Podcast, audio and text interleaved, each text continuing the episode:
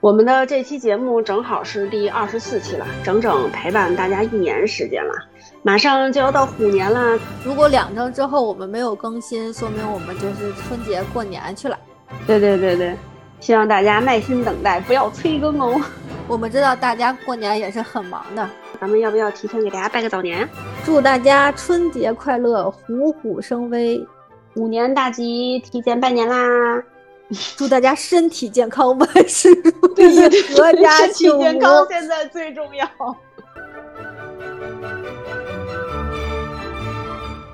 大家好，欢迎收听宝妈云嘚吧，我是密接患者苏糖。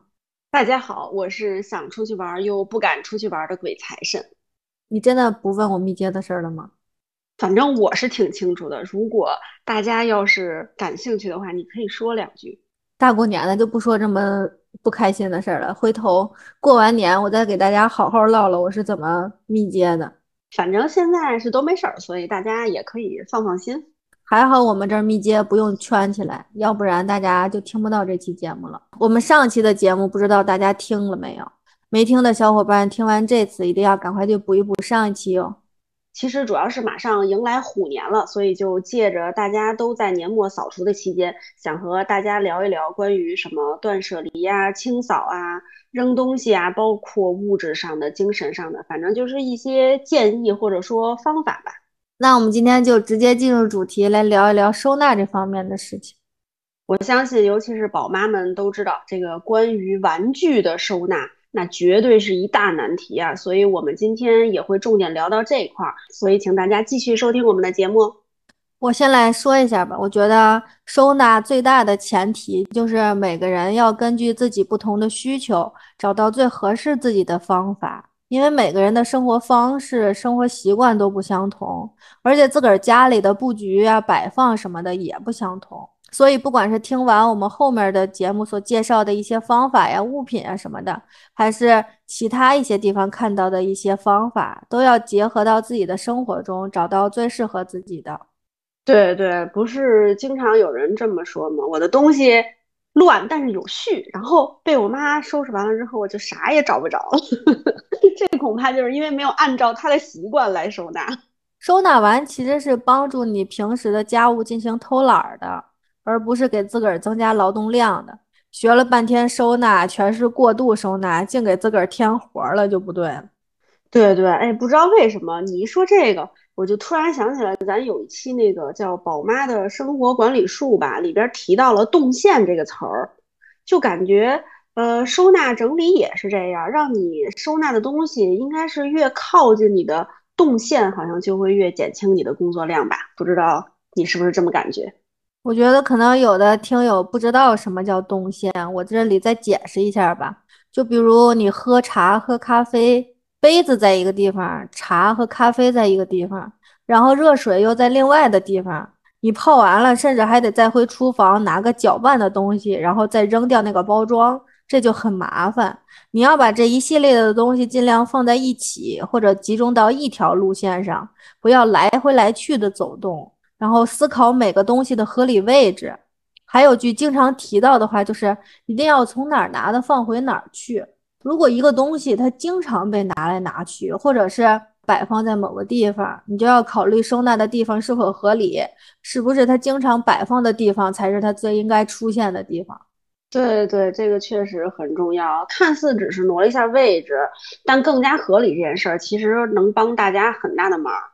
还有一个就是，如果看一遍，然后操作一遍还学不会的方法，说明不适合你。这句话是我自个儿想的，原创，厉害吧？因为你知道，曾经有一阵子有一个三点叠衣法，就是揪着衣服的这儿那儿，然后那么一提，衣服就叠好了。那个方法简直了，我不知道为什么，我就是学不会，就放弃吧，说明不适合你。啊啊，我知道这方法，这方法我还跟老王学的呢，他叠衣服就特爱这样折。我倒是学会了，但是我还是觉得不喜欢，就每次还是按我小时候就是学的那样折，估计可能就是不习惯吧。还有就是少的用的那个折衣板，你知道吧？其实那玩意儿我当时看完就特种草，然后我也想着要买来的，但是我觉得我可能买了也不会每次都拿它折，就是可能习惯的问题。由于不习惯，就反而会增加我收纳的时长，所以干脆放弃。那个听说可难用了，亏了你没买。是吗？看烧能咔咔两下，特来劲。宝妈们都是分身乏术，时间非常的宝贵，所以收纳的时间也对宝妈来说很重要。对，尤其像这种年末大规模整理的，肯定是需要很长时间。虽然把东西全部掏出来整理需要一个大块的时间，但是你如果收纳好了，它其实可以保持整洁很长的时间。在之后的日子里，只要利用碎片时间随手整理就好了。嗯，所以其实里外里还是省了时间的嘛。我有时候会带着哪吒一起收拾一些比较容易收拾的地方。你可能会说，你家的孩子只会捣乱。对，没错，哪吒就是那个疯狂给我捣乱的，或者就一直妈妈妈妈妈妈陪我玩陪我玩的那种类型。但是有一天，我实在陪他玩的太无聊了，都不知道玩什么了，我就想，索性就把衣服拿出来收拾收拾吧。然后我就把衣服叠好，他再打开，我再叠，他再打开，然后很长的时间就这么过去了。我也经常老是带着布布一块收拾屋子呀，什么整理柜子之类的。然后我就看着他慢慢的学会吸地、擦地、折衣服、收衣服。然后今天下午还自己从小洗衣机里把自己衣服掏出来，在那洗头，然后晾在衣架上。但是他就是拧不干净嘛，然后弄一地水，然后又自己拿墩布在那擦。我真是当时就想到了一句话：穷人家的孩子早当家。哪吒倒是跟着我也学会了好多干家务的方法。之前他自个儿叠衣服来着，我以为是幼儿园老师教的，结果他跟我说不是，是看我叠衣服他看会的。就哎，光看就会了啊，那不错不错。下面我再来聊一聊宝妈最关心的那个儿童物品的收纳吧。我觉得儿童收纳最关键的几点就是快速、简单、省力和安全。孩子的东西每天都要收一遍，玩一会儿就是摊一地。而且如果想培养孩子一起收纳，或者是独自收纳，都要求收纳的方法要简单。对，因为太复杂的话，他们肯定就会不配合了。最重要的还是安全。宜家之前不就是有孩子扒柜子被砸吗？所以取消和召回了一系列的产品，并且现在很多的那个柜子都要求你在墙面进行固定。嗯嗯，那个新闻我也看了，那是挺危险的，尤其是书柜，书多的时候真的很沉。我家有一一块很小的地方可以塞一个小书柜，我当时就为了可着那个尺寸，就随便买了一个收纳柜，用了没多长时间，发现不行，书太沉了，把那个板子压的都有弧度了，我就觉得特别危险，给扔了。换成了质量好的专门的书柜，你会发现很多书柜啊，要不就是真的特别扎实的材料，比如铁的呀，或者什么的。现在不是好多家里都买图书馆同款的那个大铁架子放书吗？而且大多数它的那个书柜的那个横格板很短，就是会给柜子分格子分的很小，让那些板儿有支撑。横板太长，真的是撑不住书的重量。哦哦，你是怕那个？板子中间弯了危险是吧？我倒是觉得，就是如果那个架子直接倒了更危险，因为我们家其实放书架的地方特别小，然后我就买的是那种，然后窄窄高高的那种书架子。然后我们家那个木地板吧，时间长了没怎么保养，又不太平整，所以我就老怕那个书架上东西太多，哪一天布布比如说扒着够什么东西，咔倒下来砸着，那个就太危险了。所以我基本上都是在。最底下那两层放沉的书，然后就给那个书架压住了它，然后越往上放东西越少，都越轻。我觉得这样可能稍微好一点。反正只要是有安全隐患的柜子，最好都在墙上做一个固定。对对对，还是应该固定一下比较安全。孩子区域最多的还是玩具，我最喜欢用的那玩具收纳方法就是各种的收纳箱、收纳盒。我比较在意两件事，一件就是不能落灰。摆在外面的东西太多，或者那种敞开的收纳盒就不是我喜欢的风格。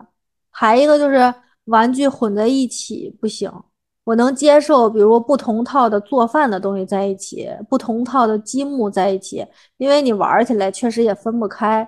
但是我接受不了，比如火车类的和厨房类的混在一起，要么就是过家家的那些东西和看病的在一起。所以我家就是一个类型一个整理箱。对对对，我也是不能接受混在一起的这种。但是我跟你分类还不太一样，我家就是特零碎的东西特别多，可能步步遗传我妈了，就什么东西都是宝贝，全都要留着，然后就一堆那种小东西，你根本分不出是过家家的，还是看病的，还是干嘛的。所以我索性就弄了一个特别大的布口袋，然后里边全是这些不知道是什么的小零碎，就是只要分不出类，全放那里。我家也有这种八竿子打不着的小零碎，我就是单独放一个整理箱，反正既不成套，又跟别的毫无关系。新鲜的时候，反正他们什么都当宝贝。等它新鲜劲儿过了，留点质量好的，把质量不好的就跟他商量一下扔了。但是我家那种小零碎太多了，所以呢，小零碎有的时候我也细分，比如说吃儿童餐给的呀，还是比如乱七八糟的小卡片儿啊、小卡子呀。还是乐高拼完剩下的那些备件儿，要不然就是梳子、镜子什么的，还有一些衣服的标签儿，他都舍不得扔。所以就是这些东西，在每个单独装到那个宜家的密封袋儿里边，然后再把这些密封袋儿 再扔到大口袋里。反正不管是什么袋儿啊、箱儿的，一定要透明的或者半透明的，不要那种全白的。我不喜欢在外头贴那个。条，因为贴着贴着，我自个儿都不知道是什么了，尤其孩子那堆破烂儿，我自个儿都叫不上名字。我就 喜欢全透明，一眼能看见里边是什么的。尤其是哪怕掺了别的东西，你从外边一眼就能看见，不用打开再翻了。我家现在宠幸最多的就是一箱画画的，一箱做粘土的和一箱手工的。像你刚才提的那些什么标签儿啊，反正只要跟纸或者布有关系的，我全都给扔这个手工的箱子里。这三个收纳箱的尺寸我选的还是一样的，只不过它就是薄厚有一点不一样，这样可以摞在一起，整整齐齐的。处女座表示异常的舒适。我的收纳箱只有两个号，这样大的可以跟大的摞一块儿，小的跟小的摞一块儿。天蝎座表示，我也喜欢这种在尺寸上非常舒适的，因为我自己摆娃娃的那个柜子就是它贴墙摆嘛，所以我长宽什么的就没有要求，但是厚度我就必须得让它们完全一样。现在不是好多人拿镜块收纳玩具吗？还挺好看，但是我就是放弃它们了，因为那些镜块跟我之前的柜子不一样厚。我还有一个单独的收纳盒，不知道对大家有没有启发，就是。偶尔你晚上收拾的时候，突然有个东西就找不着了，比如娃娃手指鞋或者是小球掉哪儿了。之后玩别的时候，它哎又出来了，我就把它放在这个收纳盒里头。等再玩那个玩具的时候，再把它放回去，或者就是隔段时间攒几样之后，一样一样的归位。这我经常的发现哪个玩具少了点什么东西，找半天没有。结果过两天吸地的时候，发现跟沙发底下呢。但是呢，这个时候那个玩具又不知道去哪儿了。然后我就把那个小零件往旁边一放，结果等玩具出来的时候，零件又不知道放哪儿了。这就是我的日常。所以你这个方法简直太好了。对，就是你吸着吸着地，根本不可能就为了这个再把那些玩具扒拉出来放回去。对呀，对呀，我也要准备这样一个盒子。然后小号的那些玩具，我会用收纳盒，甚至我有时候会用饭盒装，大小也挺合适的。饭盒，你赢了。就我之前买了一堆不知道要干什么用的饭盒，当时脑子哪根筋又不对了，就摆在那儿特别的占地方。突然有一天，我发现它装那个拼图特别的舒适，然后它那个 块少的拼图就都放在那些饭盒里了，非常开心。还有一个好用的就是拉链袋儿，现在拉链袋儿各种尺寸都有，你挑厚一些的，然后每套玩具一个袋儿先装一段时间，然后同类多了可以归成一个箱，或者就一袋一袋的直接放在抽屉里。但是抽屉有时候来回的拿取不是很方便。对，毕竟孩子的玩具有的大的大小的小嘛，而且有些还是。就是支棱在那儿的，估计开关抽屉也挺麻烦。不过像那种成盒的益智玩具或者是拼图那种比较规整的，倒是可以放在抽屉。其实抽屉收纳孩子衣服是最好用的。孩子的衣柜一分为二，上部挂挂衣杆，然后挂一些外套呀、容易起褶的呀，然后厚的不好叠的衣服。下面就直接放抽屉，摞起来跟那个五斗橱似的，每层放不同的衣物，比如贴身的呀，或者家里的家居服啊、内裤、袜子什么的。对，衣服确实是，而且现在配套的放在衣服抽屉里的那些小分隔板儿什么的也特别多，就是能更好的帮你分类整理。不光是孩子的东西需要收纳整理，家里所有的东西其实都需要收纳和整理。那咱们现在就再聊聊其他的东西吧。哎，你听说过现在有一个新职业吗？叫做整理收纳师，国内反正是寥寥无几的，也算是高薪职业了吧？据说跟什么清洁打扫那些还是有很大不同的。它不光是帮你就是现在把房间收拾好，而是帮助你在今后的日子里也可以提高你的生活质量啊，改善生活环境啊，或者是整个提高你房间的使用空间效率。日本确实有这个整理收纳师，而且他是有资格证的。嗯，我还想我是不是有空的时候可以去学一个呢？收纳师去家里，其实第一件事就是先腾出一大块地方，然后把你所有的东西通通倒出来，不要的东西扔掉。这个已经在我们上一期的节目说了很多了，这里就不说了。这么做的目的主要是让你了解你到底有什么。其实很多压箱底儿的东西你都已经不记得了。没错，我觉得。现在如果把我家什么床底下的东西啊、柜子最里边的东西掏出来，我根本就不会记得它们的存在。这就有点像那会儿我看到有人说，怎么样判断一个孩子的玩具是不是买的太多了？就是如果很多玩具他根本连记都不记得的话，那就说明没有必要了，就得赶紧处理一下。嗯，然后接下来就是对这些物品进行分类，而且要多次细分同类物品。有些东西不是说划分成，哎，这个是厨房的，这个是卧室的，这么笼统就完事儿了，还要再细化。比如厨房的厨具啊、碗碟啊、干货呀、调料，巴拉巴拉一大堆。它们其实，在你使用厨房的过程中，使用的频率是不同的。比如哪吒上幼儿园一周要带一次便当，然后我的幼儿园餐具、围兜儿。小桌布，还有做便当的模具、装饰什么的，我都没放一起。就桌布、围兜在一个地儿，餐具在一个地儿，然后做便当的模具又和烘焙的一些东西放在一起了。但早上做便当的时候那一顿折腾，翻箱倒柜的。对，这也就印证了我们前面提到的让物品摆在更合理的位置这件事儿。还有就是收纳师会教你控制家中物品的数量，买一个就扔一个。比如我家鞋柜满了，就买一双鞋扔一双鞋，购前想好它的收纳位置。哎，你提到鞋柜，我这个思维一下又跳跃了，我就突然想到之前看到一本叫什么《小家越住越大》这个书，它里边对鞋柜这部分的收纳整理，包括设计规划，就让我觉得特别可心，在这儿跟大家分享一下啊。他说，一般家里人的鞋的数量就是。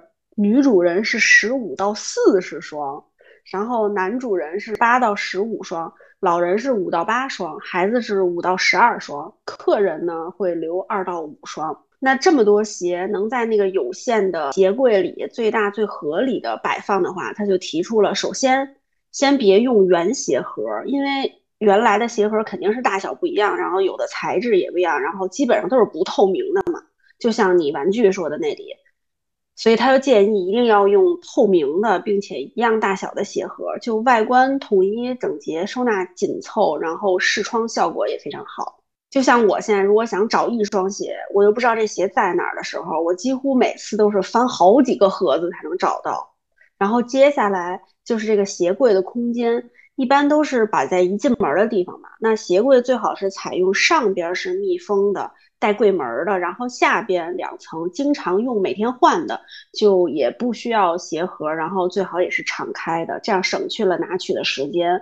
然后带柜门的这部分就最好是一个整个的大空间，或者加几个隔板啊什么的，就不要再做太过细致的划分了。然后把刚才说的那些鞋盒就整整齐齐的摆在里面，还行，不算跳跃，也是说的收纳的事儿。反正明确了自个儿要收纳的东西和大致位置之后，就是审视自个儿家里的收纳空间。日本的房子一般总是看着很整洁，是因为他们自带的收纳空间非常的充足，角角落落一些收纳的空间真的特别能装。我想说的一点就是，日本的收纳空间都像你刚才提的鞋柜那样，要么全空，最多是中间有几块板儿，而且那个板儿可以上下移动一些位置，调整高度。没有国内那些什么抽屉啊、拉篮啊，这个那个的，这说明什么呢？就说明这种方式是最灵活，也是最能装的。所以你家在考虑增加收纳空间，比如说打整面墙的柜子的时候，不用考虑很多的细节，就大平板儿就行了。后面再根据自己要收纳的物品找合适的收纳箱、收纳盒。对对，我觉得我家装修的时候一定会采用这种方案。就近些年增加收纳空间，还有一种比较实用的方法，就是利用纵向空间垂直收纳。简单的来说，就是上墙啊、上柜门向上延伸，一些平铺在桌面的东西都摆到墙上之后，你就会发现，哎，墙上好像还挺能放的。利用好墙面，比如说洞洞板呀，还有最近挺火的那个珐琅板，我估计你可能又到你盲区了。对对对，确实没听过。珐琅板也是日本传过去的，日本房子全部都是精装修，买房的时候就装好了，没有自己装修这一步。如果想自己装修，就自己重新盖一栋房子，自己买块地，想盖啥样盖啥样。所以日本有些房间的部分墙面是可以吸住磁铁的，就比如说抽油烟机的侧面的那个墙壁，还有浴室大部分的墙面。珐琅板说白了就是帮你把普通的墙面变成铁的。这样你就可以随意的上各种磁吸的配件，就会比打洞啊、粘钩啊好看，还可以调整位置。比如说你的橱柜和底下台面中间的那一部分，就特别适合做珐琅板。你装修的时候可以考虑来一款。嗯，这个好啊，而且还能解决布布老想玩冰箱贴又不知道贴在哪儿的烦恼。感觉不光厨房吧。书房或者客厅的某个部分墙也可以来这么一个，而且老王高，我就老说他，你长这么高，咱们不把上面的空间利用起来，多冤得慌啊！所以我觉得这个垂直收纳很适合我们家。其实纵向收纳还包括，比如你家的那个横隔板，它是不能上下移动来调整高度的，就导致你比如说一个很高的一块地方，你只用了下半边儿，然后。上面会空很多的空间，现在有很多收纳方法帮你利用那些空间。比如说，你可以在板儿的下方贴一些磁条，可以贴磁吸的收纳盒，或者是挂一个挂篮儿之类的。嗯，不错，这个方法也挺好，突然就有画面了。最后总结一下吧，收纳反正就是八分满，藏八漏二，这个很容易理解吧？嗯嗯，我也看过这个原则，就是展示的物品跟隐藏物品的比例基本上是二比八嘛，虚实结合，藏起来大部分的杂物，让整个空间整洁之后，留有百分之二十的展示空间，也可以是常用的物品，也可以是精心的装饰。一些家居博主的照片，家里表面看着什么都没有，那种不是为了摆拍，就是想累死自己，我觉得没有什么必要。没错，尤其是咱们宝妈收纳整理，肯定是为了提高生活品质，然后节省自己的时间嘛。所以就又回到了咱们开头说的那个，还是要找到最适合自己的方法最重要。上期节目我们还提到了收纳之后的清扫，其实清扫主要是介绍一些好用的产品给大家。对，我觉得这部分咱们可以放在以后的节目里吧。比如说又到什么购物节之前了呀，就顺便给大家介绍一下，让大家一起来薅羊毛。马上就要过年了，希望大家在收拾完自己家的同时，再把自己收拾的美美的，过一个好年。那希望我们这两期给大家带来的这个年末大扫除的话题，大家还感兴趣。那我们就下期节目再见啦！欢迎订阅我们的节目。我们的节目现在还是可以在喜马拉雅、网易云、苹果的 Podcast 以及所有能接收到苹果播客的平台收听到。我们虎年再见，拜拜，拜拜。